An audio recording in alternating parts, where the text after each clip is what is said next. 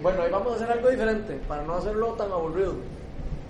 Hoy vamos a poner la película de Hechos de los Apóstoles en la parte que vamos. Pero voy a poner lo que vimos la semana pasada para que los que no vinieron la semana pasada lo vean y lo que vamos a ver hoy. Y después empezamos a discutir. Entonces voy a ponerle play. Esto es de la semana pasada. Cuando llegue al capítulo 21, ahí van saliendo los versículos, porque esto es en la película versículo por versículo. Entonces, cuando diga 21, ya pongan todavía más atención porque es lo que vamos a ver hoy. Vamos a ver desde el 1 al 36 del capítulo 21. Entonces, eh, vamos a ponerle ahí play. El primer día de la semana nos reunimos para partir el pan. Como iba a salir al día siguiente, Pablo estuvo hablando a los creyentes y prolongó su discurso hasta la medianoche. En el cuarto del piso superior, donde estábamos reunidos, había muchas lámparas. Un joven llamado Eutico, que estaba sentado en una ventana, comenzó a dormirse mientras Pablo alargaba su discurso. Cuando se quedó profundamente dormido, se cayó desde el tercer piso y lo recogieron muerto. Pablo bajó, se echó sobre el joven y lo abrazó. No se alarmen, Les dijo,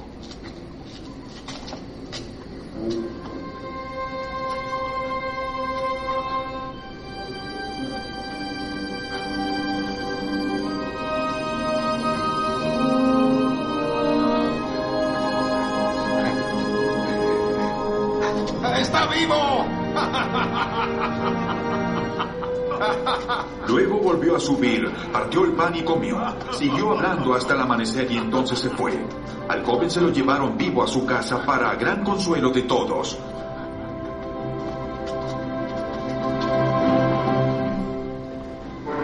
Nos embarcamos anticipadamente y zarpamos para Azón, donde íbamos a recoger a Pablo. Así se había planeado, ya que él iba a hacer esa parte del viaje por tierra. Cuando se encontró con nosotros en Azón, lo tomamos a bordo y fuimos a Mitilene. Desde allí zarpamos al día siguiente y llegamos frente a Quío. Al otro día cruzamos a Samos y un día después llegamos a Mileto. Pablo no paró en Éfeso para no demorarse en la provincia de Asia porque tenía prisa por llegar a Jerusalén para el día de Pentecostés, si fuera posible. Desde Mileto, Pablo mandó llamar a los ancianos de la iglesia de Éfeso. Cuando llegaron les dijo, Ustedes saben cómo me porté todo el tiempo que estuve con ustedes, desde el primer día que vine a la provincia de Asia. He servido al Señor con toda humildad y con lágrimas, a pesar de haber sido sometido a duras pruebas por los judíos. Saben que no he vacilado en predicarles nada que no les fuera de provecho, sino que les he enseñado públicamente y en las casas. Les he instado a convertirse a judíos y a griegos a creer, a creer en Dios y a tener fe en nuestro Señor Jesús. Y ahora, obligado por el Espíritu, voy a Jerusalén sin saber lo que allí me espera. Lo único que sé es que en todas las ciudades el Espíritu Santo me asegura que me esperan prisiones y sufrimientos muchos. Sin embargo, Considero que mi vida carece de valor para mí. Con que termine mi carrera y lleve a cabo el servicio que me encomendó el Señor, que es el de dar testimonio del Evangelio de la gracia de Dios. Yo sé que ninguno de ustedes, entre quienes he andado predicando el reino de Dios,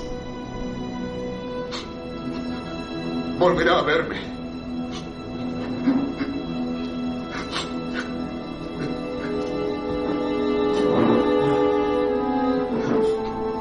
Por tanto, hoy les declaro que soy inocente de la sangre de todos, porque sin vacilar les he proclamado el propósito de Dios.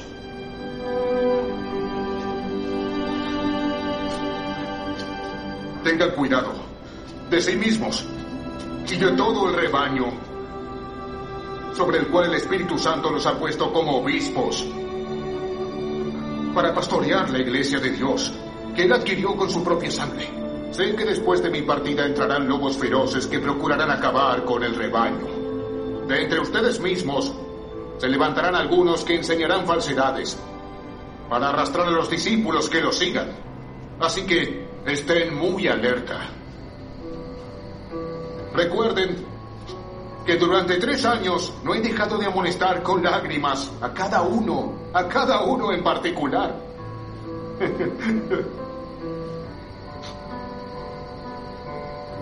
Ahora, los encomiendo a Dios. Y al mensaje de su gracia.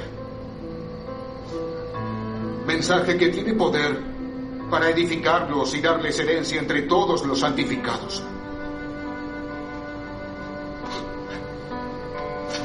No he codiciado nada, ni la plata, ni el oro, ni la ropa de nadie. Ustedes saben bien que estas manos se han ocupado de mis propias necesidades y de las de mis compañeros. Con mi ejemplo, les he mostrado que es preciso trabajar duro para ayudar a los necesitados, recordando las palabras de nuestro Señor Jesús. Hay más dicha en dar que en recibir.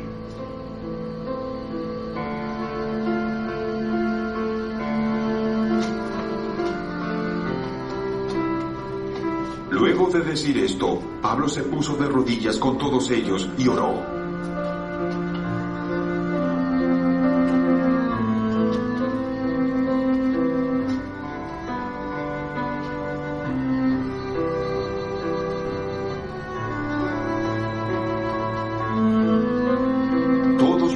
Inconsolablemente mientras lo abrazaban y lo besaban. Lo que más los entristecía era su declaración de que ellos no volverían a verlo. Luego lo acompañaron hasta el barco.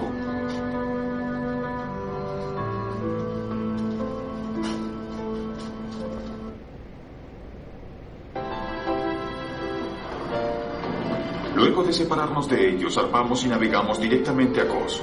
Al día siguiente fuimos a Rodas y de allí a Pátara. Encontramos un barco que iba para Fenicia, subimos a bordo y zarpamos. Luego de avistar Chipre y de pasar al sur de la isla, navegamos hacia Siria y llegamos a Tiro, donde el barco tenía que descargar.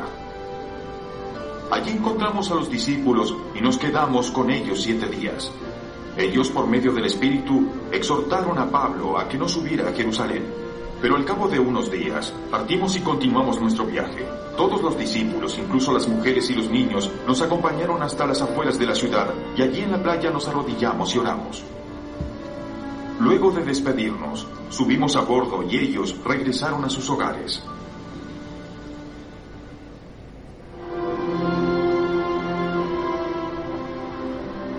Nosotros continuamos nuestro viaje en barco desde Tiro y arribamos a Tolemaida, donde saludamos a los hermanos y nos quedamos con ellos un día. Al día siguiente salimos y llegamos a Cesarea y nos hospedamos en casa de Felipe el evangelista, que era uno de los siete. Este tenía cuatro hijas solteras que profetizaban. Llevábamos allí varios días cuando bajó de Judea un profeta llamado Ágabo. Este vino a vernos y tomando el cinturón de Pablo, se ató con él de pies y manos y dijo, El Espíritu Santo dice, de esta manera atarán los judíos de Jerusalén al dueño de este cinturón y lo entregarán en manos de los paganos. Al oír esto, nosotros y los de aquel lugar le rogamos a Pablo que no subiera a Jerusalén. ¿Por qué lloran? Se parte mi alma. Estoy dispuesto no solo a ser atado, sino también a morir en Jerusalén por el nombre del Señor Jesús. Como no se dejaba convencer, desistimos exclamando, Que sea la voluntad del Señor. Luego de esto, acabamos los preparativos y subimos a Jerusalén. Algunos de los discípulos de Cesarea nos acompañaron y nos llevaron a la casa de Mahasón, donde íbamos a alojarnos. Este era de Chipre y uno de los primeros discípulos. Cuando llegamos a Jerusalén, los creyentes nos recibieron calurosamente. Al día siguiente, Pablo fue con nosotros a ver a Jacobo y todos los ancianos estaban presentes. Luego de saludarlos, Pablo les relató detalladamente lo que Dios había hecho entre los paganos por medio de su ministerio. Al oírlo, alabaron a Dios. Luego le dijeron a Pablo, Ya ves, hermano, cuántos miles de judíos han creído. Y todos ellos siguen aferrados a la ley. Han oído decir que tú enseñas a los judíos que viven entre los paganos que se aparten de Moisés. Les recomiendas que no circunciden a sus hijos, ni vivan según nuestras costumbres. ¿Qué vamos a hacer? Sin duda se van a enterar de que has llegado. Sigue nuestro consejo. Hay aquí cuatro hombres que tienen que cumplir un voto. Llévatelos. Toma parte en sus ritos de purificación y paga los gastos que corresponden al voto de rasurarse la cabeza. Así todos sabrán que no son ciertos esos informes, sino que tú también vives en obediencia a la ley. En cuanto a los paganos creyentes, ya les hemos comunicado nuestra decisión de que se abstengan de lo sacrificado a los ídolos, de sangre, de la carne de animales y de la inmoralidad sexual. Al día siguiente Pablo se llevó a los hombres y se purificó con ellos. Luego entró en el templo para dar aviso de la fecha en que vencería el plazo de la purificación y se haría la ofrenda por cada uno de ellos.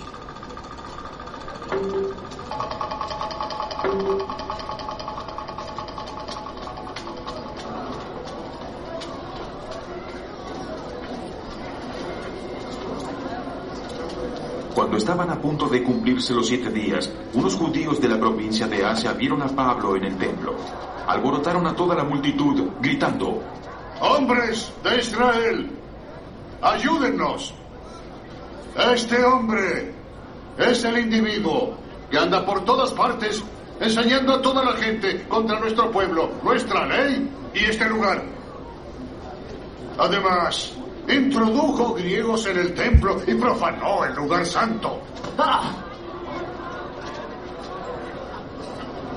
Ya antes habían visto en la ciudad a Trófimo el Efesio en compañía de Pablo y suponían que Pablo lo había metido en el templo. Toda la ciudad se alborotó, la gente se precipitó en masa, agarró a Pablo y lo sacó del templo a rastras e inmediatamente se cerraron las puertas. Estaban por matarlo cuando se le informó al comandante del batallón romano que toda la ciudad de Jerusalén estaba amotinada. Enseguida tomó algunos centuriones con sus tropas y bajó corriendo hacia la multitud. Al ver al comandante y a sus soldados, los amotinados dejaron de golpear a Pablo. El comandante se abrió paso, lo arrestó y ordenó que lo sujetaran con dos cadenas. Luego preguntó quién era y qué había hecho. Entre la multitud, cada uno gritaba una cosa distinta. Como el comandante no pudo averiguar la verdad a causa del alboroto, mandó que condujeran a Pablo al cuartel.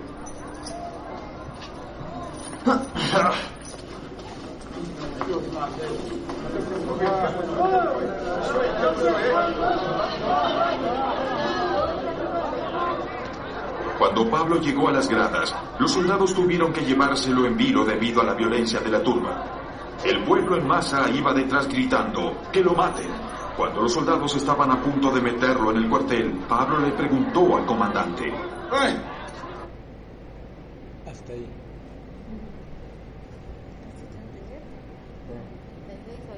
Hasta el 33, más me pasé, me pasé un versículo.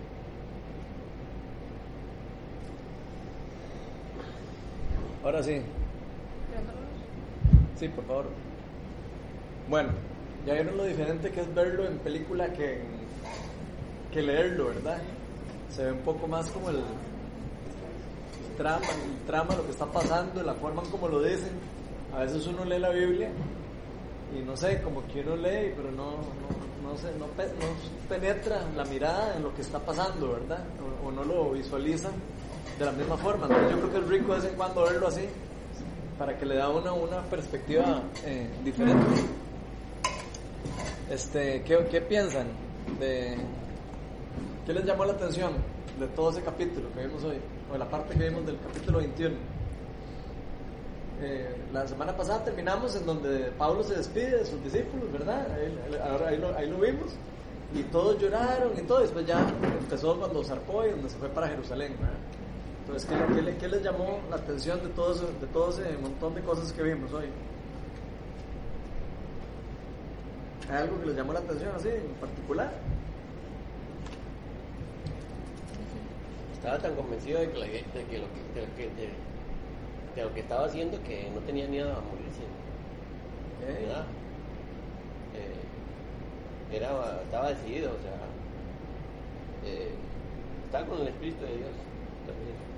No, no, no tenía perjuicios de, de nada. ¿verdad?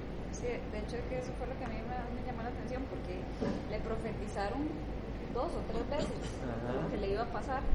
Que no, que no fuera a Jerusalén. Y aún así no, no le importó. O sea, no. Y yo creo que él ya, él ya sentía en su corazón que. Yo creo que era como más valioso lo que él estaba haciendo que, que su propia vida, ¿verdad? O sea, consideraba eso él. O sea, estaba tan convencido y tan, tan, tan que lo que viniera no, no le importaba. Lo que importaba era eh, lo de recibir a Jesús, hacer lo que, que estaba mandado a hacer. Tal vez hablemos un poco más de eso, porque me parece que es como demasiado importante eso que, estaba, eh, están comentando en general. Eh, y tiene que ver mucho con el, con el don de profecía, si lo, si lo vemos bien. Digamos, aquí se ve el don de profecía eh, funcionando en la iglesia y, se ve como, eh, como dice Melania, ahí dice que algunos le dijeron que el Espíritu Santo sentían que no fuera a Jerusalén. Entonces, vean qué increíble como Dios le está dando por medio de alguien una palabra de algo que va a pasar. O sea, de, de como de algo que va a pasar, pero no necesariamente, le, eh, digamos, Pablo le hace caso a eso. La pregunta a los 10 millones es, ¿por qué Pablo no le hizo caso a la profecía que le habían dado? Y eso, ¿por, ¿por qué él tocó ese tema? Porque ese tema es demasiado importante en el don profético de la iglesia. Y eso es lo que quiero hoy que toquemos un poco. Yo creo que no hizo caso porque porque, porque él estaba convencido de lo que Jesús había venido a, a- a revelar, que lo que están obligando era a cumplir una ley. Entonces, eh, eh, eh, él, él- él- lo que él sabía era que, que la ley sí, pero, pero ya había cambiado con, con- la muerte de Jesús. ¿verdad? Pero ven qué interesante que a Pablo, anteriormente, él dijo, obligado por el Espíritu, voy a Jerusalén. No sé si se fijaron. El- anteriormente, a- antes de que le profetizaran a- que no fuera verdad, en el capítulo de la semana pasada, él dijo, obligado por el Espíritu Santo, voy a Jerusalén. O sea, el Espíritu de Dios le había dicho a Pablo que tenía que ir a Jerusalén. Ahora, cuando estas personas le decían a él que Ajá. había tenido este, el Espíritu Santo, le decía que, que algo malo y le podía pasar en Jerusalén, no era como una combinación de la profecía y la parte humana de ellos diciéndole, o sea, donde Dios le reveló que algo malo le iba a pasar, dice, no vaya. Eso es exactamente lo que quiero que entiendan de la profecía. Entonces, eso es una de las cosas más importantes que quiero que entiendan. Hay, Dios habla y, ya, y, lo, y le habla a las, a- a- nos puede hablar a todos de diferentes formas. Nos puede hablar por una visión, nos puede hablar por audiblemente, nos puede hablar por medio de otra persona, nos puede poner, eh, no sé, una imagen, un sueño, nos puede poner algo, algo- algo- puede comunicar con nosotros de diferentes formas. Entonces, a mí me llama demasiado la atención esto porque eh, me parece que es muy valioso para la cultura de honor de una iglesia. En una iglesia los dones proféticos van a estar activos en la gente y, hay que activarlos. Eh, Pablo nos enseña que tenemos que eh, querer los dones y en especial el de profecía. O sea, hay que buscar los dones espirituales, que hay que perseguirlos y que, hay que ponerlos en práctica. Entonces, me llama mucho la atención esto porque uno podría decir, entonces que Pablo no le hizo caso al Espíritu Santo, o sí le hizo caso al Espíritu Santo. ¿Qué opinan? Es que él sí hizo caso al Espíritu Santo. Lo que pasa es que eh, eh, las, los que profetiz- pro- profetizaban eh, eh, decían que, que, que no fuera. Era una profecía, pero él ya le había, el Espíritu Santo ya le había dicho que tenía que ir. Entonces él lo que estaba haciendo era cumpliendo, No importaba que el- la, la profecía fuera otra. Entonces vean qué interesante el. Espíritu Santo le había dicho a él. O sea, exacto. O sea, ya él tenía una confirmación del Espíritu Santo. O sea, es como, por ejemplo, no sé, eh, el Espíritu Santo le da la convicción a Otto de, no sé, de hacer algo. Ve, Y probablemente personas alrededor de él puedan tener como visiones o cosas de, de, de que algo. ellos tenían visiones de lo que él iba a pasar. Eh, O exacto. sea, de lo que a él iba a pasar. Entonces, él estaba convencido de que, que él iba a ir Ok. siempre, aunque le fuera a pasar eso. Ok, Bueno, entonces, un más extremo, un poco es lo, lo mismo Jesús. Ajá, sí, exacto. Jesús sabe que lo van, lo van a sacrificar. Bueno, Como el aléjate de mí, Satanás. O sea, como, Ok. como una, un saludo, una O sea, Pero vea qué interesante, por- y por eso es que quiero tocar este tema, porque este tema es demasiado, ma- es más importante de lo que, de lo que creemos. A veces las personas se ponen tristes porque alguien les da una profecía y, y entonces nos enredan porque dicen que entonces me dijo esto y entonces me dijo el otro. La profecía es para edificar la iglesia, es para dar un mensaje de Dios para alguien. Si uno lo quiere tomar, uno tiene que estar convencido que es el Espíritu Santo el que le está hablando a uno, no lo que le diga a la otra persona. Entonces, esto es muy valioso para nosotros porque nosotros tenemos que aprender a discernir cuándo es que el Espíritu Santo nos está convenciendo de hacer algo o cuándo el Espíritu Santo nos está revelando que va a pasar algo. ¿Entienden? Eso es muy importante. Porque, y, y por qué quiero como que, eh, enfocarme mucho en esto? Y para que el día de mañana, si alguien viene y les dice, pucha, sentí de Dios, madre, que yo no sé, madre, sentí de Dios que, madre, que, que vos vas a ir de misiones, o que vas a ir, que el Señor te va a mandar a, a, a no sé dónde, no sé. Ok, ahí te están dando una palabra de profética que podría ser, ¿verdad? Que sea del Espíritu Santo y podría ser que no sea del Espíritu Santo. Pero pensemos en que sí es del Espíritu Santo. Esta persona tiene que tener una confirmación personal del Espíritu Santo para poder irse de misión. No, no, no, no porque alguien llegue y le diga, eh, eh, mira, el sentido del Espíritu Santo que tenés que ir a no sé dónde, ya uno va a ir a hacer lo que le está diciendo, ¿no? Uno tiene que tener la comunicación con Dios de, para poder uno decir, ok, me están dando una palabra, ¿la recibo o no la recibo? Porque hay parte humana también, y eso es parte de lo que yo lo que, lo que también lo tocaron ahí. Alguien habló algo, ¿quién fue el que dijo que había como algo humano ahí? Jackie. Fue, fue Jackie, ¿verdad? Vos dijiste, com- comentaste, sí, es como una parte humana. Ok, sí, efectivamente hay parte humana. Nosotros somos humanos y estamos con el Espíritu Santo. Entonces, efectivamente, en los dones espirituales hay parte humana y parte espiritual. Y nosotros tenemos que aprender a medir, a medirlo, a pesarlo. Y tenemos que no, tener, no ser temerosos de recibirlo y rechazar lo que no nos lo que no sentamos que es de nosotros.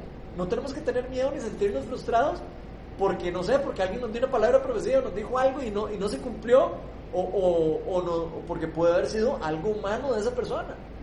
Entonces, eso es súper importante para la iglesia porque si no, eh, la iglesia lo que puede pasar es que la gente se frustra o, o entra en, eh, "Ey, sí, ey, no, ma, ey, no, al final no, no pasó, lo que sea. Y primero no sabemos uno si va a pasar, porque no sabemos el tiempo, Dios tiene un tiempo para todas las cosas, ¿verdad? Aquí a Pablo se lo profetizaron, no sabemos cuánto tiempo pasó ahí, ¿verdad? Pero se lo profetizaron en un tiempo y después se lo profetizaron eh, y en otro tiempo el, el Espíritu lo confirmó, o sea, las cosas van pasando en diferentes tiempos.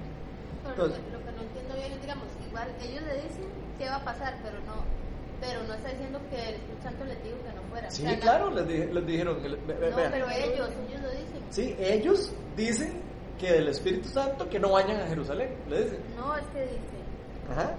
Así dice el Espíritu Santo. Oiga. De esta manera atarán los judíos de Jerusalén al dueño de este centurión y lo entregarán en manos de los gentiles. Ya eso es lo que dice. Ahora, ellos dicen, al oír esto nosotros y los de aquí les rogamos, pero ya fue la reacción Ok. de ellos, no fue como que ellos dijeron, el Espíritu Santo dice que no vaya. O sea, fue como que el Espíritu Santo dice esto, y obviamente todos se asustaron, pero no fue como que le estaban eh, profetizando que no tenían que ir. Bueno, todavía está todavía más, más clarito. Pero ¿qué pasa si hay alguno que se, se hubiera aventado a decir, ¡May! Del espíritu mejor no vayas a Jerusalén. Uy, uy, probablemente le pudo haber pasado. A Jesús no le pasó con Pedro. Pedro no le dijo, no, no, ah, no, usted no puede morir, no puede morir. ¿Y que le dijo Jesús? Te reprendo, Satanás. Eh, Pedro estaba, ya con el Espíritu Santo. Eh, Jesús ya había impartido el Espíritu Santo en, los discípulos antes de, que antes de que él se muriera, se los había impartido temporalmente. No vivían en ellos, pero ya estaban con el Espíritu Santo. Entonces es interesante ver cómo, o sea, cómo dentro de los dones espirituales va a haber siempre un grado de incertidumbre. Siempre va a haber un grado de que uno tiene que decir, ok, no, yo tengo que estar seguro de que sea el Espíritu Santo el que me está llamando a mí ir a Jerusalén. Por el caso de, Pablo, Pablo estaba completamente seguro de que tenía que ir a Jerusalén. A Pablo le hubieran podido decir ahí cualquier cosa, hasta le hubieran podido decir, madre, yo vi una estrella, no sé qué, le hubiera pa- aparecido Jesús y probablemente él no- igual hubiera ido, porque él tenía en su convicción, en su corazón, que el Espíritu ya se lo había confirmado. Y eso es lo que yo quiero como que nos llevemos hoy de eso. O sea, primero no, no ser como, como porque a veces la- el recibir profecía y recibir palabra de alguien, a veces como que eh, nosotros no- lo primero que nos da como ganas como de, como, mae, suave, no, no, no- se meta o, no me gusta, o, lo primero que uno siente es como, como rechazo, tal vez porque uno no está acostumbrado a ejercer esos dones, ¿verdad? A ejercer el don. Yo, yo lo veo de esta manera. Él está, es la convicción, muchas veces hay señales cuando uno tiene una duda de algo y alguien le habla a través del Espíritu, uno tiene duda y alguien le, Dios le está confirmando a uno que o no haga esto o si lo haga. Pero él estaba convencido. O sea, él, él estaba convencido de hacerlo. O sea, ya el Espíritu sí se lo había confirmado, él no tenía duda, él, estaba, él tenía esa convicción. Pero qué bonito también que no, o sea, digamos, porque a mí me pueden decir, o sea, digamos, yo puedo sentir del Señor hacer algo, ¿verdad? Y, y muchas veces lo sentimos como convicción, pero cuando alguien nos dice algo, digamos, entonces uno pone a dudar, ah, no, y entonces qué, Ah, entonces eso es mejor no precisamente- voy. Y entonces, Eso es ¿verdad? precisamente ¿Y el ¿Cuántas tema que- veces no nos vemos en, un, en, Sí, una, en una toma de decisiones así como que el Señor ya nos dijo algo, ¿verdad? Y, y, y, y porque alguien nos dice algo de, de duda, entonces ya empezamos a dudar y no creerle a lo que el Señor nos dice. O sea, que, que fácil es caer en eso, ¿verdad? También. Ok, Bueno, ese es el peligro de lo que les estoy diciendo. Y lo, y lo que quiero es que, lo, que, lo, que, que estemos todos como atentos a que eso puede pasar y no hay que enojarse. O sea, no hay que resentirse porque alguien venga y le diga a uno, eh, no sé, más, sentí que vos vas a... Ay, ma, vos escuchás la palabra y, y después lo meditas y pedís el Espíritu Santo convencimiento. Si es cierto, bien, y si no es cierto, di no, simplemente fue un comentario más de alguien. ¿Me explico? Lo, lo que quiero es como que... En este caso para Pablo fue como confirmación. En este, pa- en este caso, más bien Pablo dijo, hijo de puña, Más bien para voy Pablo mal, es ya. Ah, voy, voy fe- va feo la cosa. Ya, Ya el- sabía que iba, ahora sé que voy. ya, no- ya el Espíritu le había dicho a Pablo, Ya que voy. sí, y ya, ya el Espíritu le había dicho a Pablo que él iba a ser eh, eh, a- eh, agarrado. O sea, ya él le habían dicho que él tenía que ir a Jerusalén obligado y él dijo que él sabía que lo iban a atrapar ahí. que- y que él ya sabía. Entonces, donde le dicen esta palabra, casi que es como así, "Ma, ya yo sé, ya yo sabía. Pero tranquilos, ahí tengo que ir, a eso vengo. Entonces, eso es- me parece demasiado valioso. Que nosotros podamos nosotros tomar nosotros las decisiones de lo que es del Espíritu para nosotros y lo que no. Y no depender de lo que nos dicen otras personas. Obviamente sí nos sirve la información que nos da otras personas. O sea, si yo siento Dios que tengo que, no sé, plantar una iglesia, en el caso mío, por ejemplo, cuando, cuando yo empecé a sentir el llamado de la iglesia, yo le decía a Melania, Melania, siento en el corazón que el Señor me está llamando a plantar una iglesia. Ok, eso es lo que yo siento. Pero ahí no acaba la historia. O sea, tiene que haber una confirmación, tiene que haber, eh, eh, no sé, palabras de otras personas que vengan y te digan, igual. Y eso fue, efectivamente, eso fue lo que fue pasando en un tiempo prudencial. No fue, no fue que de repente el, mismo día que, que yo sentí Dios eso, eh, eh, ya alguien me, me confirmó. No, me acuerdo, por ejemplo, para contarles que un día una persona en Viña, estaba yo con esto de, de que sentía de Dios, de plantarle la- una iglesia aquí en la UASI, Y, entonces yo le decía a Melania, Melania, pucha, ¿será, no será, será? Y sentía que, que, tenía que, ¿verdad? Ya, como agarrar y- y tomar la decisión. Entonces yo no estaba seguro, y yo, pucha, ¿será mío? ¿Será, no, ¿Será el espíritu? ¿No? ¿Será carne? ¿No? ¿Qué será, verdad? Ya me habían dado palabras de otras personas de que el Señor me iba a llamar para un montón de cosas. Pero específicamente, vean que vaciló lo que pasó. Estaba yo con esa decisión de si tomar o no, eh, eh, ya me tenía otras palabras que me habían dado, no les puedo contar todo el cuento aquí porque si no, de ahí no salimos nunca. Pero me llama una persona y me dice, Ronald, mi mamá quiere hablar con usted. Una persona que con costo si la conoce a yo teléfono. tiene, por teléfono, que tiene palabra para usted, le puedo dar su teléfono, ¿sí? Me llamó la señora, yo no conozco, me llama y me dice, Ronald, tengo palabra de Dios para usted, no sé si le va, si le va o sea, si, si, si, le sea, si tiene sentido o no. Me dijo el, el Señor, me dijo el Espíritu Santo que le dijera que te escogió para que seas el capitán del barco. ¿Ustedes se imaginan? Lo que fue eso, digamos, para mí, en ese momento donde yo estaba con, la- con todo esto, con mi corazón sentía, ok, eso fue una confirmación de Dios. Pero no fue la, la única confirmación. Fue, yo después recibí de otras cosas, de otros lugares, con más confirmación. Entonces, lo que quiero que, que, eh, como que, que agarren de esto es que el caminar con Dios es algo personal. Es algo personal. Es algo de uno con el Espíritu de Dios. Pero la iglesia, nosotros, el cuerpo de Cristo, tenemos una gran, una gran parte también en el juego de esto. ¿Por qué? Porque nosotros, dando una palabra de profecía o dando una palabra de aliento, podemos hacer que una persona entre en esa relación o, en- o- o que, o que entre en el plan que Dios tiene para él. Hay personas que a veces no, no saben del plan. Y tal vez una palabra profética de que el Señor pone en nosotros puede hacer que esa persona empiece a recibir palabra de Dios directa para una cosa que, que, que no sabía que tenía que hacer. Entonces, yo quiero como, como fomentar o, o- o- o- que pierdan el miedo de cuando sientan algo de Dios, lo oren, le pidan a Dios, "Es- es- esto es de, de verdad es para alguien o no es para alguien. Ok, Si es para alguien, decirlo, no tener miedo a decirle. Le pueden decir, por ejemplo, no tienen que decir, así dice el Espíritu del Señor. No, tienen que decir así. Pueden decir, mira, mira qué raro, siento que, no sé si será, no sé si será cierto o no, si no están seguros. Pero siento, eh, hubiera que sentir, no sé, que, que- el Espíritu Santo, eh, no sé, eh, eh, quiere trabajar con vos en algo, yo no sé. Por un ejemplo sencillo, no sé. O siento, no sé, decirte que el Espíritu de Dios te quiere, no sé, sacar del hueco donde estás, o yo no sé, o lo estás en un problema, o lo que sea, no sé, la palabra que haya recibido uno, o sea, decírsela a la persona, nunca tener miedo a, a uno guardada, inclusive aunque uno no esté al 100% seguro que es de Dios, porque lo peor que puede pasar es que la persona o, lo, tome o lo deje. ¿Me explico? Entonces, ¿qué otra cosa les llama de ahí la atención?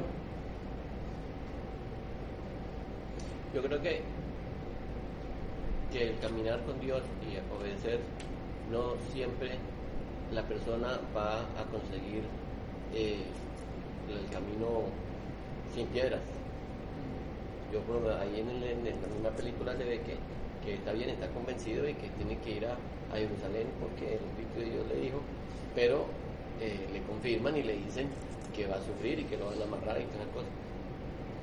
A nosotros como humanos no, no nos gusta pagar el precio. Entonces, ah, bueno, eh, yo, el Espíritu de Dios me dijo que tenía que hacer tal cosa, pero esta profecía me va a decir que me van a meter preso y que me van a pegar y que me van a hacer y que me van a hacer. Eh, como humanos, inmediatamente no, no lo hago, ¿verdad? Mm. Pues no, no va a obedecer. O sea, andar con, o sea, la obediencia en sí yo creo que es algo muy eh, primordial en una, en- en una relación con, con Dios, ¿verdad?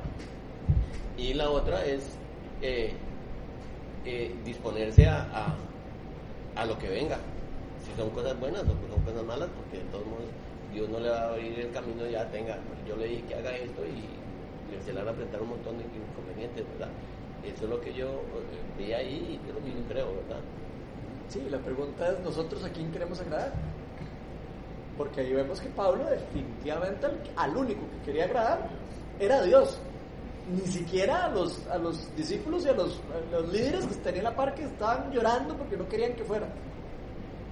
Y eso nos va a pasar a nosotros en la vida. O sea, nos va, vamos, van a haber eh, momentos en nuestra vida en donde nosotros vamos a tener que tomar decisiones. En si seguir a Dios o si seguir a la gente. No, y en ese caso no era tanto como la gente, siento yo que era yo. O sea, que, que Bueno, cuántas bueno. veces no dejo yo de obedecer Ajá. a Dios porque, como dice don Daniel, yo no quiero sufrir. O sea, yo no me quiero ver afectada. Ah, no, tanto así yo no voy a dar, ¿verdad? O sea, hasta qué punto, ¿verdad? A veces no obedecemos porque que ya nos tocan un poco más allá de lo que nosotros quisiéramos soltar. De la comodidad. O sea, esto nos va a incomodar. O sea, no, no, yo no quiero incomodidad. Y, y eso a mí me llama mucho la atención porque eso yo no, no es el comportamiento que veo en los verdaderos discípulos. O sea, yo el, verdadero, el comportamiento que veo en los, en los verdaderos discípulos, cuando digo verdaderos discípulos me refiero a, los, a, a lo que estamos viendo. A, los, a, lo- a los apóstoles, a toda la historia de la iglesia primitiva y cómo, cómo ellos eh, actuaban y lo que hacían, qué eran las prioridades para ellos, ¿verdad? ¿Cuáles eran las prioridades para ellos y cuáles son las prioridades para nosotros? Me pregunto yo. una cosa que tal vez es, es, es como muy importante, digamos, es si nos pasamos al lado de Pablo, ¿verdad? La profecía es para edificar. Yo encuentro, digamos, a, a, a Otto y Otto me dice, mira, no vayas a, no sé, a Lindora porque te va a pasar algo, ¿verdad? Y entonces eso le decían a Pablo, usted va a Jerusalén, lo van a meter preso y le va a pasar tal y tal cosa. Entonces yo tal vez me pregunto, bueno, ¿en qué me edifica eso, verdad? ¿Sí me explico? O sea, me están diciendo que es algo malo lo que me puede pasar. Y entonces, eh, ¿en qué me puede edificar eso? Tal vez sería la primera pregunta. Entonces, eso lo que me dice a mí es que ya Pablo había recibido una revelación del Espíritu Santo de que eso iba a pasar. Y que para él que le dijeran que eso iba a suceder más adelante, le confirmaba lo que a él le había revelado el Espíritu Santo. Eso es muy importante, porque no es porque, digamos, por ejemplo, en Guatemala, en algún momento en un estudio, para ser más específico, una persona empezó así como que tenía el don, ¿verdad? Y entonces eh, empieza la cosa como que sí, pero después era así como que iba, eh, ¿puedo orar por vos? Sí, claro, ¿verdad? Y entonces juntémonos en tal lugar, ¿verdad? Y claro, nos juntábamos en tal lugar y entonces decía, el Señor dice que te tienes que deshacer de tu carro, ¿verdad? Entonces, Ah. claro, ¿y a quién se lo iba a dar? Sí. ¿verdad? Y entonces, Bueno, había un problema. ya. Entonces, digamos, Es eh, es muy delicado eh, también que alguien que es falso profeta Mm, que te puedan volver, ¿verdad? Entonces, Pues. En principio me pregunto, bueno, ¿en qué lo edificaba? Si iba para allá le iba a pasar algo malo y después se lo vuelven a decir, ¿verdad? mm. Y, pero si me paso al lugar de los que le profetizaron eso a, a Pablo, cuando ellos ven que sí lo aprenden y lo meten a la cárcel, es como para ellos una confirmación de que Dios sí les habló. Y eso le cambia la perspectiva a uno. porque, digamos, yo sentí algo y tal vez le dije yo a alguien, mira, siento que, que- que tal y tal cosa, ¿verdad? Y si eso pasa, yo me siento así como que mi fe crece porque el Señor me dijo eso. Exacto. Y eso es súper importante para nosotros, ponerlo en práctica. O sea, si nosotros no ponemos en práctica eso, nosotros no vamos a saber si de verdad eh, di- Dios está, nos está hablando o no nos está hablando. O si, o si- ¿Me explico? O sea, si nosotros no empezamos nosotros a tratar de verdad de escuchar la voz de Dios y de dejar eh, que Él nos hable, y si sentimos algo, hacer la pregunta, puede, a veces hay algunas cosas que uno podría preguntar, mira, no sé, tal vez puede ser que el Señor me ponga que Maureen está pasando por un problema. A mí me ha pasado. Por ejemplo, una vez me, una vez me puso que le mandara un mensaje a alguien eh, por eh, a una amiga de, de Melania de que si podía orar por ella. Me puso como una incomodidad y yo eh, era cuando yo ni siquiera sabía orar por alguien. Le mandé el mensaje y, me- y yo, Melania, ¿usted me acompaña? Melania, no, no, está loco, ¿y usted? Y yo, no, no, eh, mi amor, es que de verdad. Entonces, ella, no, pues de fijo no me va a contestar. Y mae, me contesta, sí, urgente, no sé qué. Mae, yo, y mae. Y mae, entonces digo yo, bueno, vamos a ir. Me fui en la noche, por, eh, llegué ahí con la violilla ahí, yo no sabía ni, ni orar, no me acuerdo. Y cuando llegamos a la casa, eh, yo no sabía ni cómo decirle a la muchacha, ni qué, la verdad. Entonces digo yo, bueno, yo sentí de Dios venir aquí y, y- y leerle dos versículos, y el Señor me había puesto dos versículos, dos salmos, yo le, le leí el primero y empezó a llorar la muchacha. Leí el segundo y empezó a llorar el esposo. Y entonces yo le dije, "Ah, yo no, yo no sé qué, para qué, yo no sé qué es lo que está pasando ni nada, pero le dije, aquí, aquí me trajo el Señor y yo lo que voy a hacer es orar, nada más, porque eso es lo que en ese momento sentía. Pero yo me aventé a hacer eso. O sea, yo sentí de Dios eso y lo hice. Si yo hubiera sentido eso y no lo hago, ¿cómo después voy a saber que Dios está hablando a través mío o que me está hablando? Entonces yo lo que quiero es que, que todos demos cuenta de lo importante que es ejercer los dones. Los dones son para ejercerlos, son para ponerlos en práctica.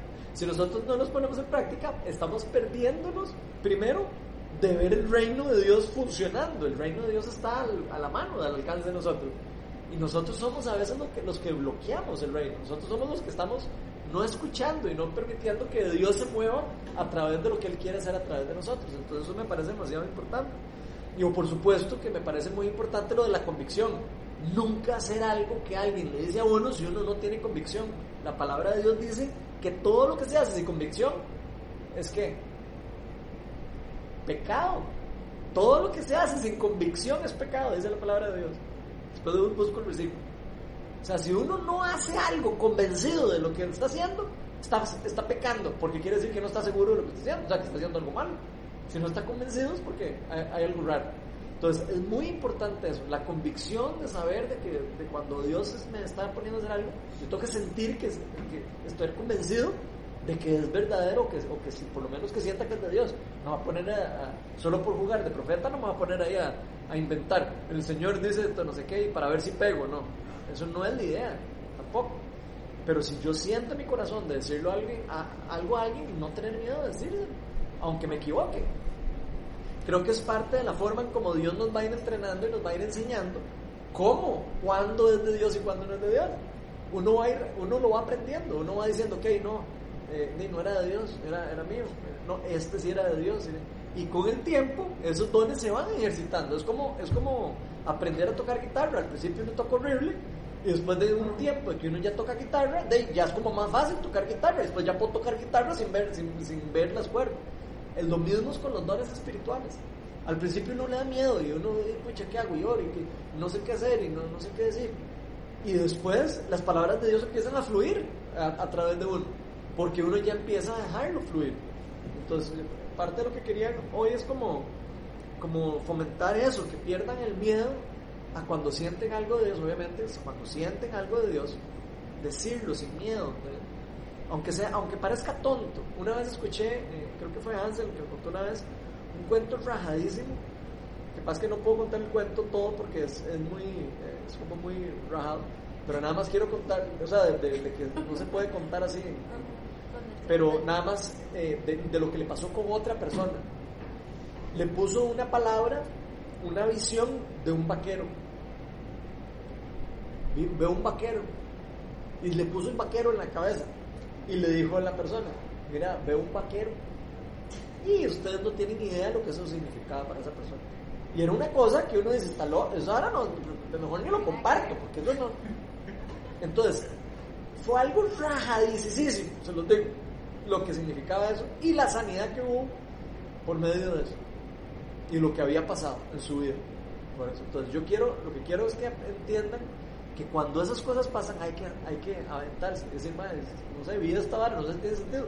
No necesariamente que yo le diga a alguien, madre, veo un vaquero, quiere decir que yo voy a saber lo que va a desenvolverse después. Puede ser que esa palabra sea solo para esa persona y para ese día.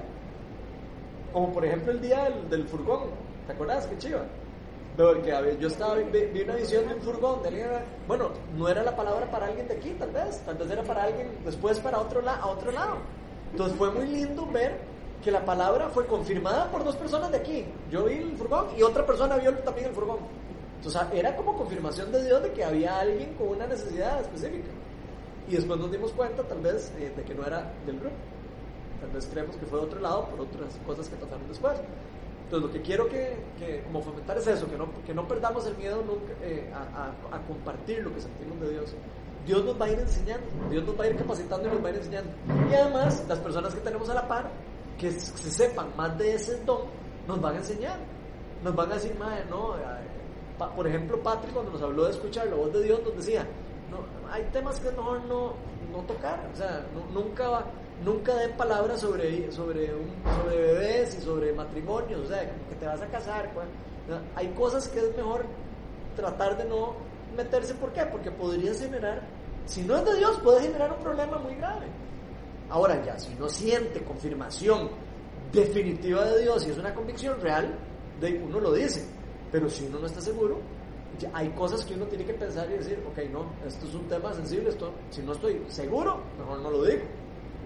Entonces, eso es lo que quiero como que, que empecemos todos a, a como a, a ir aprendiendo a medir y hablar. Inclusive hasta pueden eh, decirle a otra persona, ma, era que la otra sentí como decirle a tal persona esto. Si es algo que no es privado, ¿verdad? ¿Vos qué crees? ¿Que debía haberlo compartido o algo? O sea, eh, lo que quiero es como fomentar eso entre nosotros, porque nosotros, esta es una zona segura, aquí donde estamos. Esta es una zona segura para equivocarnos. Aquí si alguien se equivoca, no importa. O sea, si yo doy una palabra es una palabra, aquí nada pasa, porque estamos entre amigos, estamos entre, entre, entre comunidad. Entonces, no, y, y los que estamos en comunidad estamos para aprender, para edificarnos, para que otros nos enseñen. Entonces, yo creo que es el lugar ideal para aprender de esas cosas. Entonces, eso es lo que quería como fomentar hoy eh, con ese tema. ¿Qué otra cosa les llama la atención? Porque hay varias cosas ahí como, como curiosas de, de esos versículos. ¿Qué otras cosas? Aparte de eso. Se acuerden.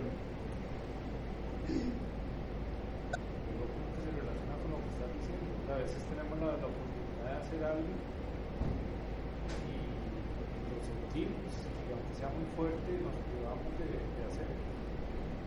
Posiblemente estamos eh, sí, contando alguna bendición para alguien pues, eh, o trasladándole alguna, tengamos claridad ni siquiera que estamos trasladando, pero que para esa persona puede ser de impacto simplemente nos, nos cuidamos de hacerlo y se cortó ahí la, La bendición. Sí, o sentimos, de, por, sentimos orar por alguien. Así tan sencillo. Vamos por la calle sentimos orar por alguien no lo, que, no lo queremos hacer porque nos da cosa, porque nos da... A, y a veces pueden pasar cosas increíbles.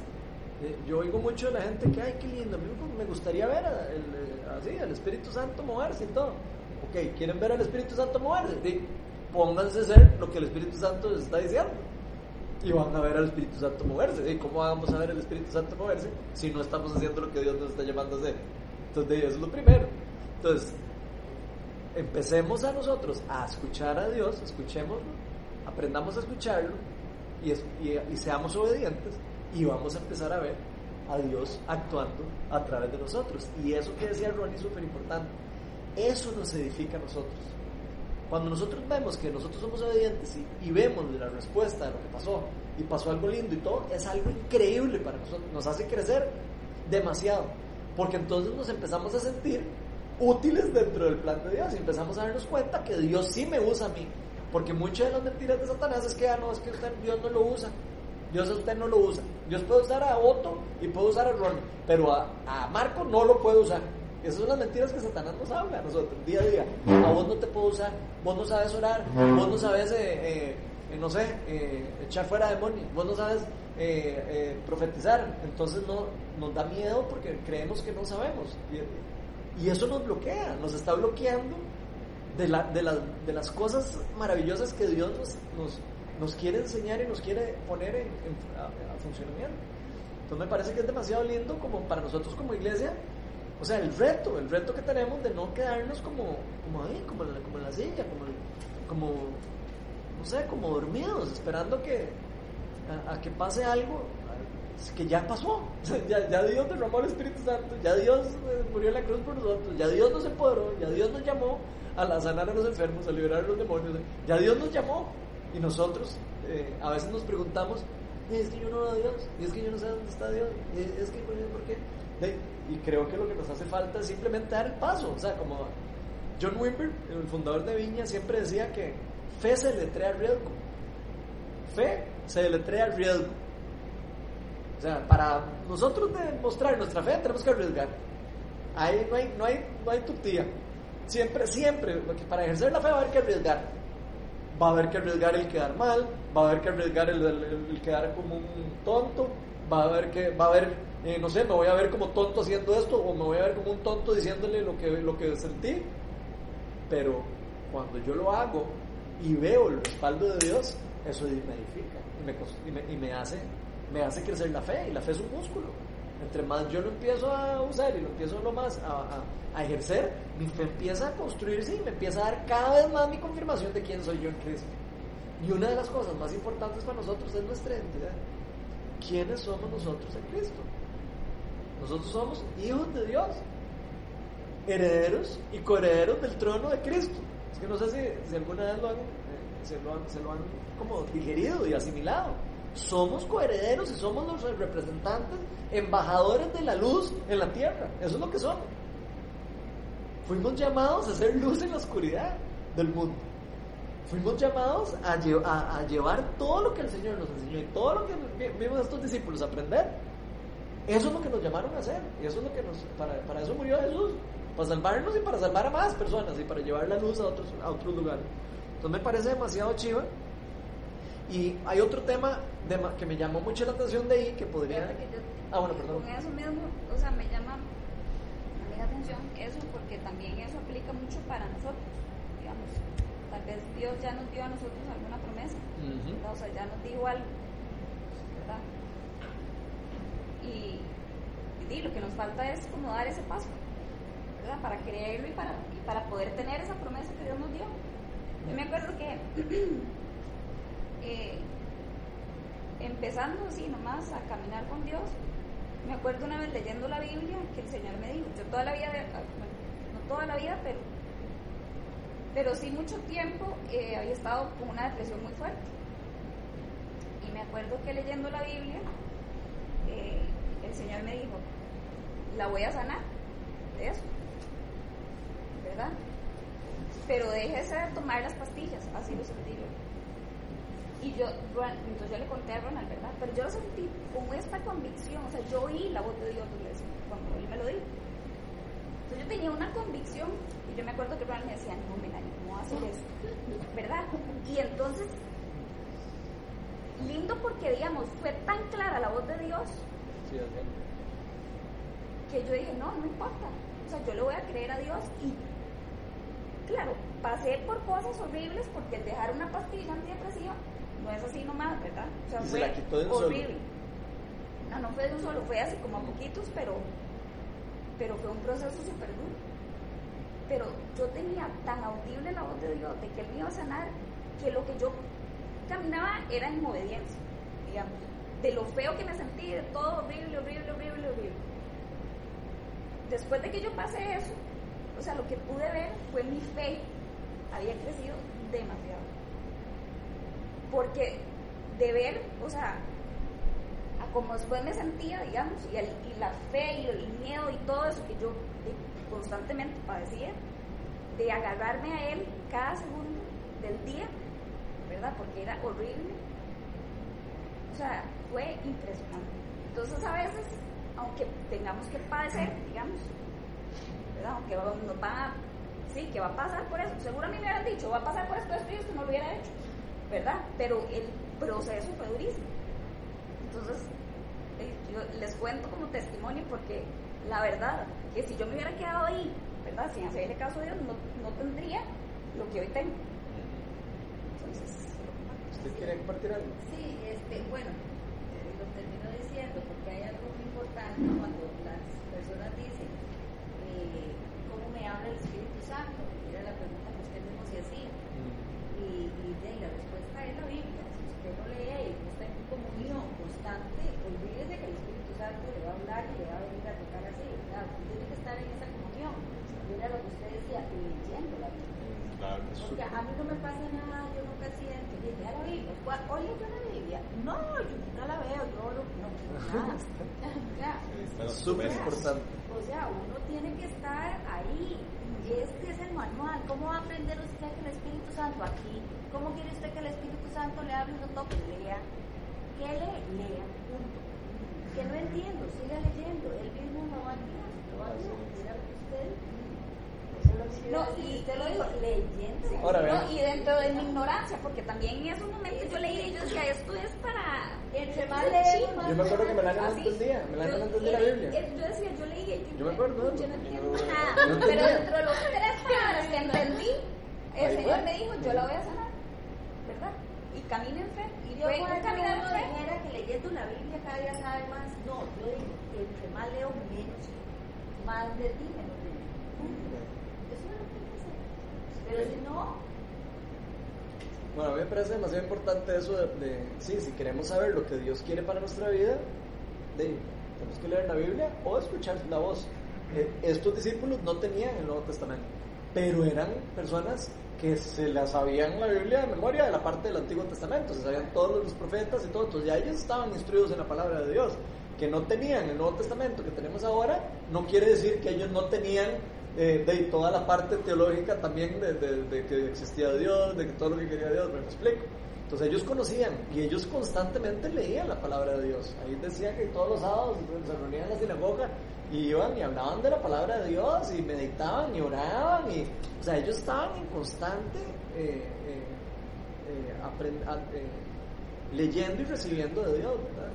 Entonces ahora nosotros todavía tenemos una ventaja, que ya tenemos el Nuevo Testamento, ya tenemos todo el camino de la iglesia primitiva, que está escrito aquí en, el Nuevo Testamento, lo que es, es eso, es toda la historia de, de- de lo que pasó desde que Jesús vino hasta acá, hasta, hasta los fines de, de los tiempos, ¿verdad? Que, están, que termina con las profecías de Juan del, apo- del Apocalipsis, ¿verdad? Entonces, no sé, me parece muy chivo eso. Y- ahí- tal vez ahí, digamos, una cosa que me llama la atención a lo que vos estabas diciendo, lo que decía Melania también, Cristina, es que hay una parte donde dicen miles de judíos han creído, pero siguen viviendo según la ley. Y nos pasa, ¿verdad? Uno dice que el Antiguo, el Nuevo Testamento, y vamos a la iglesia el sábado o el domingo, pero el lunes a viernes no somos porque tenemos miedo, porque tenemos un problema, porque no nos pasó nada bueno, ¿verdad? Y entonces estamos volviendo otra vez a la comodidad porque, por- porque no lo vivimos, ¿verdad? Entonces, tengo a Dios, pero lo tengo como un backup. O sea, solo en caso de que me digan que es una emergencia, me agarro de él, ¿verdad? Pero de lo contrario, no quiero vivir el día a día con él. Y ahí es donde ustedes sean muy importante, es tengo que vivir con el Señor todos los días. ¿Cómo lo hago? Conociendo más de Él, porque eso me va a revelar que quién soy yo y quién es Él, y quién es el prójimo, ¿verdad? Para vivir en la gracia, no cómodo, porque si nosotros vivimos cómodo, la verdad es que no estamos viviendo lo que el Señor quería, porque Él nos quiere tener incómodos. La única forma de saber que Dios está con nosotros es porque nos tiene incómodos. Nos tiene incómodos porque estamos plantando una iglesia. Nos tiene incómodos porque tengo que ir al estudio. Nos tiene incómodos porque algo está pasando en el trabajo, porque alguien está enfermo. Por, por cualquier cosa el Señor siempre te va a tratar de llevar al siguiente nivel. Y eso te obliga a buscarlo más. Pero si estamos cómodos, entonces lo que está pasando es que algo está pasando mal. Algo está estoy cómodo con lo que tengo, estoy cómodo con lo que me está sucediendo, ¿verdad? Y si no estoy incómodo, es, es que me falta relación, ¿verdad? Es como el noviazgo, cada vez va creciendo hasta que llega el compromiso, ¿verdad? Cada vez la relación va creciendo, creciendo hasta que me comprometo. Es igual aquí, cada día me tengo que comprometer más con el Señor y el versículo del día me dice algo diferente que al que simplemente lo leyó. Porque yo me agarro a esa palabra y yo digo, esa es mía, ¿verdad? Y hay que recibir la palabra, hay que recibirla. Hay que decir, cuando uno siente que es algo para uno, amén, es para mí, eso es para mí. Y apoderarse de la palabra, la palabra es para, para empoderarse y para recibirla. No es nada más para escuchar y decir, ay, qué lindo, qué lindo, que el reino de los cielos es, no, no es nada más que palabras, sino eh, de poder. Ay, qué lindo suena eso. No, ¿qué significa eso? ¿Por qué, por qué, por qué nos están diciendo eso? No es una cuestión de, de, de palabrerías, es una cuestión de algo que es un llamado, es una cosa que Dios eh, está haciendo a través de nosotros, que quiere hacer a través de nosotros. Y a, a mí a veces me da tristeza, cuando hablo de esto siempre me, siempre tal vez saco el mismo ejemplo, pero es que me da demasiada tristeza ver a la iglesia dormida. O sea, la iglesia está dormida. Vean lo que está pasando en el mundo. La iglesia está dormida. Todos están calentando sillas. Eso es lo que estamos viendo, la iglesia de Cristo. Cuando la iglesia de Cristo se levante y salga a las calles y empiece a orar por los enfermos, y empiece, eh, las cosas van a cambiar. Así lo, así lo veo yo. O sea, yo lo veo como el- cuando la iglesia se crea de verdad su, su llamado como de estos discípulos, se va. La iglesia va a, a- la luz va a empezar a reinar en la tierra. Hay un misterio con eso. Dios dejó como que una parte de la luz se, se transmitiera a través de nosotros. Eso es un misterio, nadie entiende por qué. Pero Él lo quiso así. Él pudo haber traído y, y quitado todo, pero no. Él dijo, voy a llamar a estos que se empiecen a multiplicar y que empiecen a... ¿Por qué lo hizo así? No sé, pero Él lo hizo así porque lo quiere así. Y lo diseñó para que la luz gobierne la oscuridad en algún momento. Pero la pregunta es si nosotros estamos brillando y estamos queriendo, ¿verdad?, dominar la oscuridad o estamos dejando que la oscuridad nos domine a nosotros. Entonces, qué, qué lindo eso, ¿verdad? Es un reto para nosotros. Ya para terminar, a menos de que alguien tenga un comentario más de eso. Sí, es que ese exactamente es, es- veces somos muy necios y es como la parábola del sembrador también, ¿verdad? Yo ahí, ahí yo lo relaciono, que las cosas, entonces uno se apaga, y, o sea, de, sí, para eso nos llamó, él, es- ese fue el mandamiento de él, a- allá, por el mundo, hablen del evangelio y Sí, la pregunta es cuánto, cuánto, cuántas horas a la semana, para tirarlo todavía más fácil, estamos haciendo eso. Cero.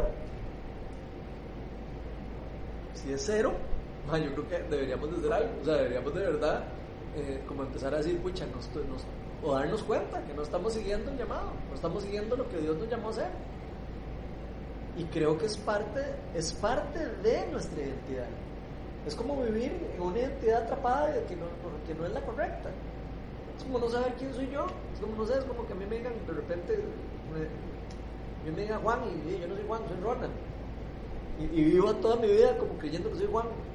Es, es raro, es como, es como no tener clara uno la identidad de uno. Jesús decía, ya ustedes no son eh, huérfanos, ya ustedes son hijos. No pueden vivir como huérfanos, tienen que vivir como hijos. Y hijos de Dios quiere decir herederos del trono, quiere decir que recibimos el Espíritu Santo, quiere decir que tenemos el mismo poder que Jesús tenía cuando vivía en la tierra, quiere decir que tenemos el mismo llamado que Jesús tenía cuando vino a la tierra de reproducir, de, mandar a, de echar fuera toda la, oscuridad y de sanar enfermos y de, y de levantar a personas que están eh, eh, encadenadas en el pecado, liberarlas del pecado, enseñarles que hay liberación en el pecado, eh, liberación del pecado y, ayudarles a esas personas a que vean la luz. Entonces me, parece demasiado chiva como el reto para nosotros. Bueno, ¿tiene un comentario alguien? No, que tal vez ya para cerrar, porque ya se nos agarró tarde. Siempre nos pasa eso. Siempre nos quedan como ganas de seguir. Entonces, bueno, eh, yo veo ahí también como algo muy lindo que me, que me encanta de este pasaje. Y es que vemos a Pablo, que él dice, hay judíos que vienen viviendo bajo la ley. Ya sabíamos que pasó el concilio de Jerusalén donde habían dicho que, ok, que los judíos no tenían que circuncidar, que las personas gentiles no tenían que eh, circuncidarse. Ya, ellos se pusieron de acuerdo y dijeron, ok, solo vamos a decirles que tienen que eh, abstenerse de, la, de la inmoralidad sexual, abstenerse de la comida de, sangre y no me acuerdo cuál otro requisito más, pero eran como tres requisitos. Y eso es todo lo que tienen que hacer. Ya nada más, no hay, ningún otro requisito. No les vamos a poner más requisitos. Porque ellos estaban poniéndoles al inicio que tenían que serse judíos y que no sé qué. Vemos lo que pasa después que Pablo, él sabe que no tiene que cumplir la ley, o sea, que no tiene que, que, que la ley, tal vez lo va a decir de una manera diferente. Él sabe que la ley no es la que lo salva, pero sabe que la ley es la que lo guía. Eso es lo que él está, lo que él está diciendo. Él sabe que la ley no es la que me da la salvación, la salvación me la da la fe, pero la ley es la que me enseña a mí qué es lo bueno y qué es lo malo y es la que me guía por el camino de la justicia. ¿Ok? Y eso es lo que ahí terminan diciendo, de que, ok, ya vimos de que no tenemos que eh, estar atrapados de la ley y que muchos siguen atrapados de la ley, muchas personas siguen creyendo que si, ah, si me apego a la ley voy a recibir salvación. Y no es así. Si me apego a Jesús voy a recibir salvación. ¿Me explico? No es si me apego a la ley, si me apego a la ley no. Si me apego a Jesús, de, de resultado me voy a pegar a la ley. Es al revés. Entonces eso es demasiado importante. Y me gusta mucho la, la, la actitud de Pablo, porque Pablo es, era una de las personas de más convicción de que la ley no salvaba, sino que era la fe. De hecho, pueden leerse el libro de Gálatas que habla específicamente de la ley y las obras y todo, la importancia de la ley y todo, pero de, de que la salvación viene por la fe y solo por la fe. Entonces, vemos a este Pablo que viene con esta convicción de enseñar, le dicen de una manera muy linda, porque vean cómo le están, le están tratando de decir algo malo a él. Dicen, eh, de, hay algunas personas, no sé si vieron el tono, hay algunas personas como que andan diciendo como que vos estás obligándolos a, a a que ya no se circunciden. Ustedes oyeron esa parte. Y ya ellos habían hablado de que, de que no había que circuncidar y todo, pero ellos de alguna manera le están diciendo a él que eso en algunos judíos está generando un problema serio. Y le están diciendo, "Mae, ¿por qué no, por qué no hacemos una cosa? Para que, para que ellos eh, ve- vean que vos no es que no te gusta, no, no es que no seguís la ley, o sea, que la ley es importante y que hay que seguirla, ¿por qué no haces este voto? Estos, ma- cuatro personas van a hacer un voto y hacerlo vos también para que ellos vean que vos estás también como siguiendo la, la tradición judía, siguiendo las leyes, siguiendo la ley de Moisés, etc. Y Pablo, ¿qué dice? Pablo le puede decir, no, no, no, Pablo tiene una actitud linda de decir, mae, yo si, tengo que hacer esto por, para que la gente se acerque a Dios, mae, yo. O sea, no está amarrado, no está amarrado a nada. Él, él simplemente lo hace por amor y lo hace por, por, por- para no generar problema y para no generar roce. En una iglesia podría generarse todo un roce por una cosa de esas, ¿verdad? Podría decir, eh, podría empe- empezar en otra, otra discusión. Ya ese tema lo habían hablado y ya se habían puesto de acuerdo. Y veo muy lindo, me encanta ver esa actitud de Pablo donde él dice, sí, no, yo hago el voto y, y vámonos. Y qué chido, ¿verdad? Porque él siempre defendía la ley. Él defendía la ley. Lo único que defendía era la salvación por medio de la fe, que son dos cosas diferentes. Entonces, me, parece muy, muy lindo eso, porque eh, siempre veo a los discípulos con esa actitud de, buscar la paz en la iglesia, de buscar como el, la conciliación, el, el, el ponernos de acuerdo, el estar de, todos como en el mismo espíritu, por decirlo de alguna manera. Entonces me parece demasiado lindo. Y vean qué lindo lo que dice 1 Corintios 9. Eso es Pablo escribiéndole a la iglesia de Corinto, lo que, lo que les voy a leer y ya esto cerramos. Vean lo que dice. Aunque soy libre respecto a todos, de todos me he hecho esclavo para ganar a, a tantos como sea posible. Entre los judíos me volví judío, a fin de ganarlos a ellos. Oigan eso, entre judíos me volví judío. Eso es lo que él estaba haciendo aquí. Entre los que viven bajo la ley, me, me volví como los que están sometidos a ella. Oigan, oigan esto, me volví como los que están sometidos a la ley, aunque yo mismo no vivo bajo la ley, a fin de ganar a estos. Entre los que no tienen la ley, me moví como los que están sin ley, aunque no estoy libre de, la, de esta ley de Dios, sino comprometido con la ley de Cristo. Vean lo que está diciendo. Qué increíble y qué profundo lo que está diciendo. Si lo quieren después leer, tranquilos, leanlo. 1 Corintios 9, del 19 al 23, dice, a fin de ganar a los que, a los que están sin la ley. Entre los débiles me hice débil, a, a fin de ganar a los débiles. Me hice, me hice todo para todos a fin de salvar a algunos por todos los medios posibles. Todo esto lo hago a causa del Evangelio para participar de sus frutos. Entonces vean qué lindo, porque aquí yo puedo ver estas palabras que él está enseñando en la iglesia de lo estoy viendo en este, en este versículo que pasó antes. Eso, esto pasó antes de eso, estamos leyendo. ¿Cómo él tenía claro eso? Y la pregunta es si nosotros tenemos claro eso. Que, es muy importante para nosotros salvar a toda la gente, a, los que podamos posible. Algunas veces vamos a tener que acoplarnos algunas cosas para salvar, para salvar a algunas personas. Eso no quiere decir que Pablo está llamando a pecar. Él aquí no está pecando. En ninguna de las cosas está pecando. Eso no quiere decir que todos vamos a pecar para, para sacar a pecadores del pecado. No. Lo que está diciendo es que a veces vamos a tener que acoplarnos a algunas circunstancias que nosotros no, no haríamos tal vez o que no estaríamos ahí y que para salvar a algunas personas. Entonces es demasiado, demasiado importante para nosotros, porque eso es salirnos de la, de la zona de confort, específicamente. Estamos saliéndonos a buscar a las personas y acoplándonos a las necesidades que hay en la comunidad de las personas para, para que esas personas se conviertan. Yo veo a estos judíos yendo a, a lugares y empezaban a hablar en el idioma que pudieran hablar. Vos hablaste de eso del idioma. Empezaban a hablar en el idioma en el que estaban, en la cultura en la que estaban, y por medio de la cultura les hablaban, pero les, les predicaban de Dios. Entonces, qué lindo ver cómo, como que Dios nos llama también a ser como, como astutos, astutos dentro del reino. Nos llama a ser astutos, a ser, ok, eh, yo tengo que ser astuto para salvar a la gente. Sí. Hay gente que voy a tener que ser astuto para ganarla. Aquí nos contaba una vez eh, eh, Juan, Juan Manuel eh, de que él le costó montones acercarse a Cristo, que un amigo de él pasó un año entero invitándolo al gimnasio y sin hablarle de Dios, y el más siendo súper cristiano. Y pasó sin hablarle de Dios porque sabía que si le hablaba de Dios a él muy fuerte, lo perdía. Primero se ganó el corazón de él y después le fue hablando de Dios poquito a poquito. Eso es ser astuto en el reino de los cielos. Entonces es un, un, ejemplo demasiado lindo. Él no lo contó un día aquí y fue chivísima porque él decía, a mí nadie me hubiera convertido. Así lo decía. A mí nadie me hubiera convertido. A mí ese man me hubiera hablado de, de, de, y yo, yo lo hubiera rechazado. Pero ese man tuvo un año, man. Se esperó para hablarme las palabras que me tenían que hablar y para invitarme en el momento que me tenía que invitar. Entonces ven qué chiva, qué lindo ver cómo eso se aplica y lo vemos en ejemplos de la vida real. O sea, no, no solo oír lo que ellos decían, sino lo podemos nosotros vivir y experimentar también. ¿Qué piensan de eso?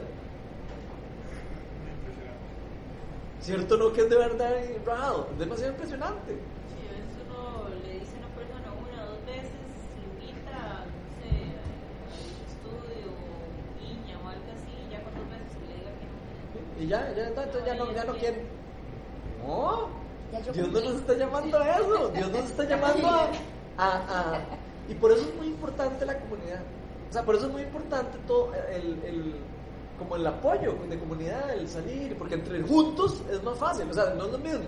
Eh, yo ir a predicar, allá, pararme en la calle a predicar, o ir un grupo de personas y hacer alguna actividad que atraiga gente y, y, y predicar, es más fácil. Entonces es muy, también es muy, es muy chiva cuando de verdad hay personas que están todos con el mismo con el mismo canal. Yo a todos estos discípulos que andaban en estos lugares, pero todos estaban en el mismo espíritu. Todos andaban con, con la idea de llegar y convertir a todos los que pudieran en el, en el pueblo. Entonces, muy lindo me parece para nosotros y qué chiva que nosotros tuviéramos como esa misma, no sé, esa misma como, como, como astucia y ganas de querer seguir con lo que Dios nos está llamando a hacer, ¿verdad? No sé si alguien tiene algún comentario. hay que ser también a veces cuidadoso con, el llamado de porque ah, que a Juan Manuel le pasó así en mi caso fue muy diferente yo era muy duro de corazón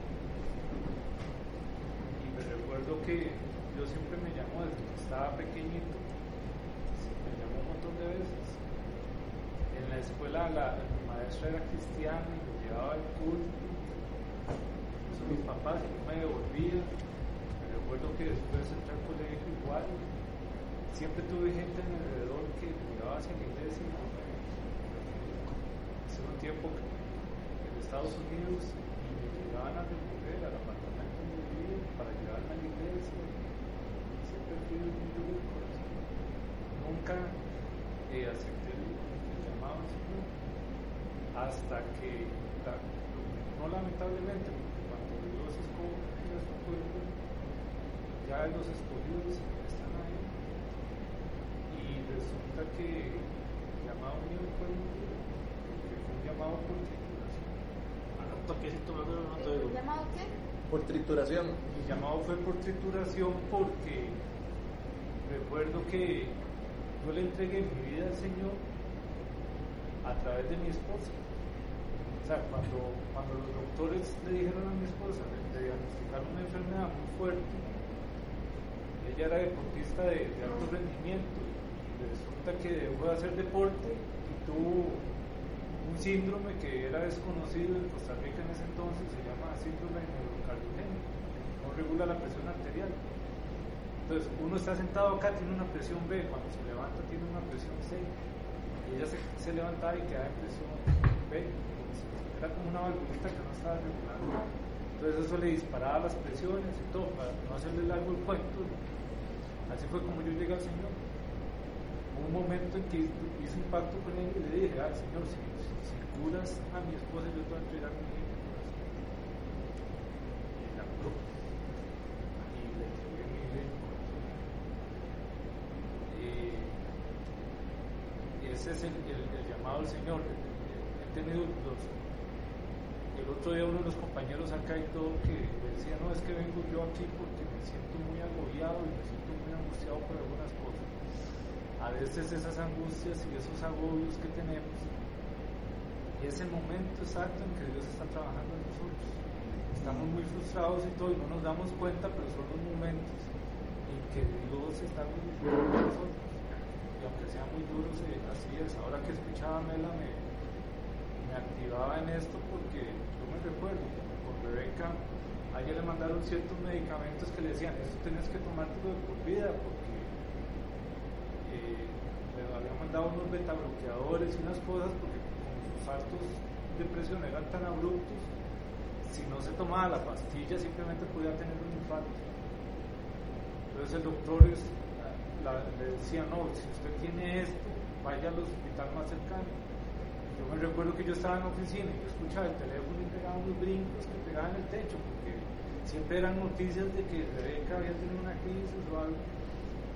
Y con esto los medicamentos que decía Mela, eh, ella fue tan fuerte esto que le tomó otras cosas, que ella le daba ataques de pánico. Todos los días a las 3, creo, 4 de la tarde, ella ya se preparaba porque sabía que iba a sufrir un ataque pánico.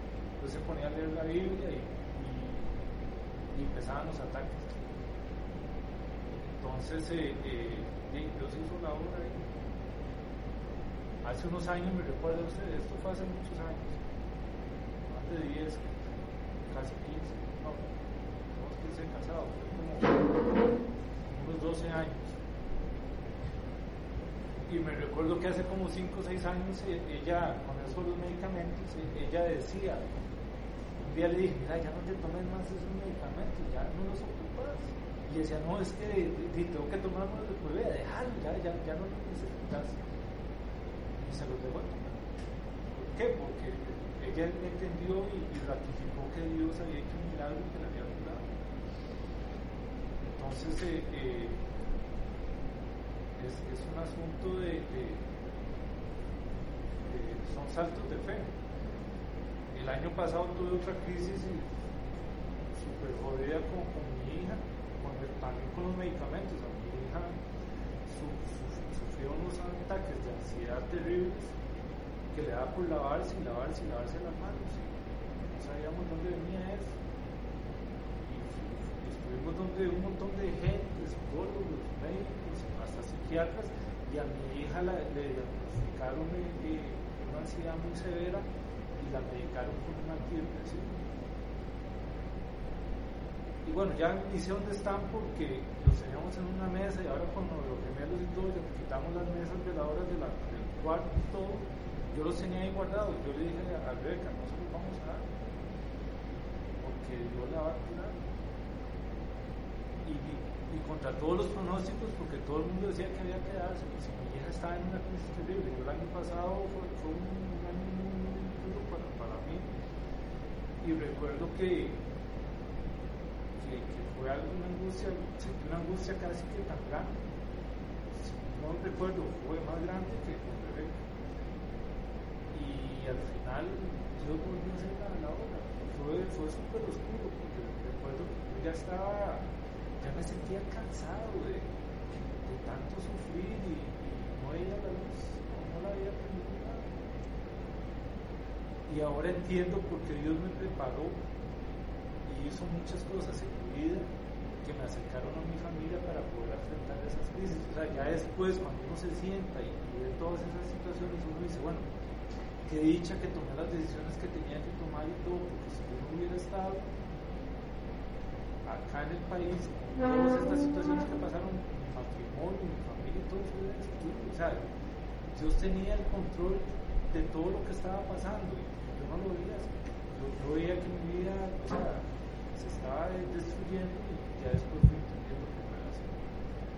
Entonces, con esto los medicamentos y todo, o son cosas que, que, que son saltos de fe. A veces eh, eh, uno se siente muy angustiado, se siente que ya no puede más, siente afligido, pero tenga la certeza de que cuando eso sucede es porque Dios está trabajando en nosotros, está trabajando en alguna área de nuestra vida y, a veces es muy doloroso. Y en mi caso, pues, ha sido súper doloroso, pero después he visto cómo Dios se ha glorificado y, y cómo ha utilizado todas esas situaciones para que mucha gente alrededor eh, se haya acercado a Él o, haya hecho cambios en su vida por pura por puro vernos a nosotros o, tal vez verme a mí sufrir tanto. Entonces eh, es, muy, es muy chido ver cómo, Dios se trabaja estas cosas en, la,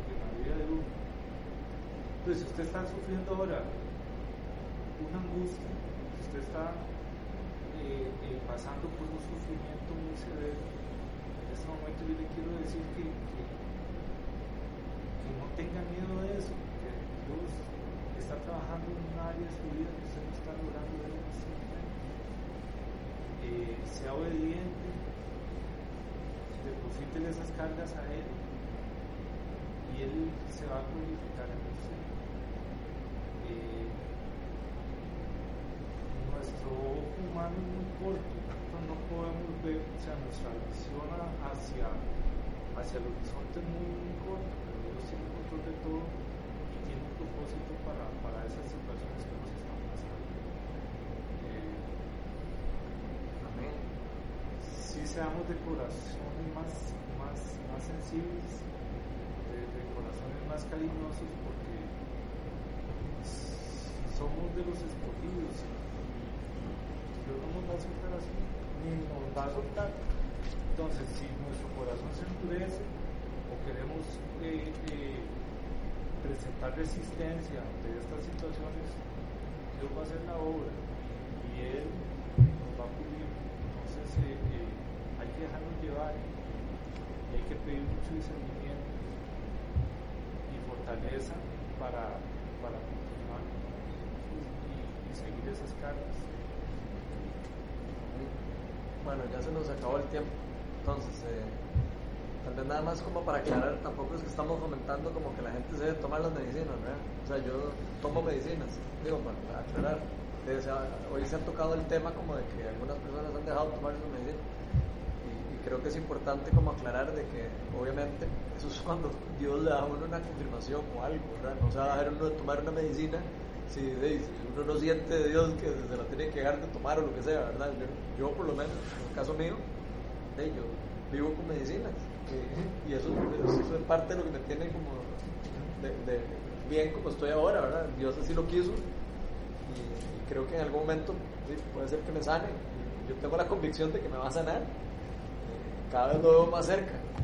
Pero yo creo que siempre hay que tener como esa, obviamente también el cuidado de medir eso, ¿verdad? Eso es parecido a lo de la profecía, de medir, medir cuándo sí cuándo no. Tal vez nada más para aclarar eso, para que no haya alguna confusión con eso.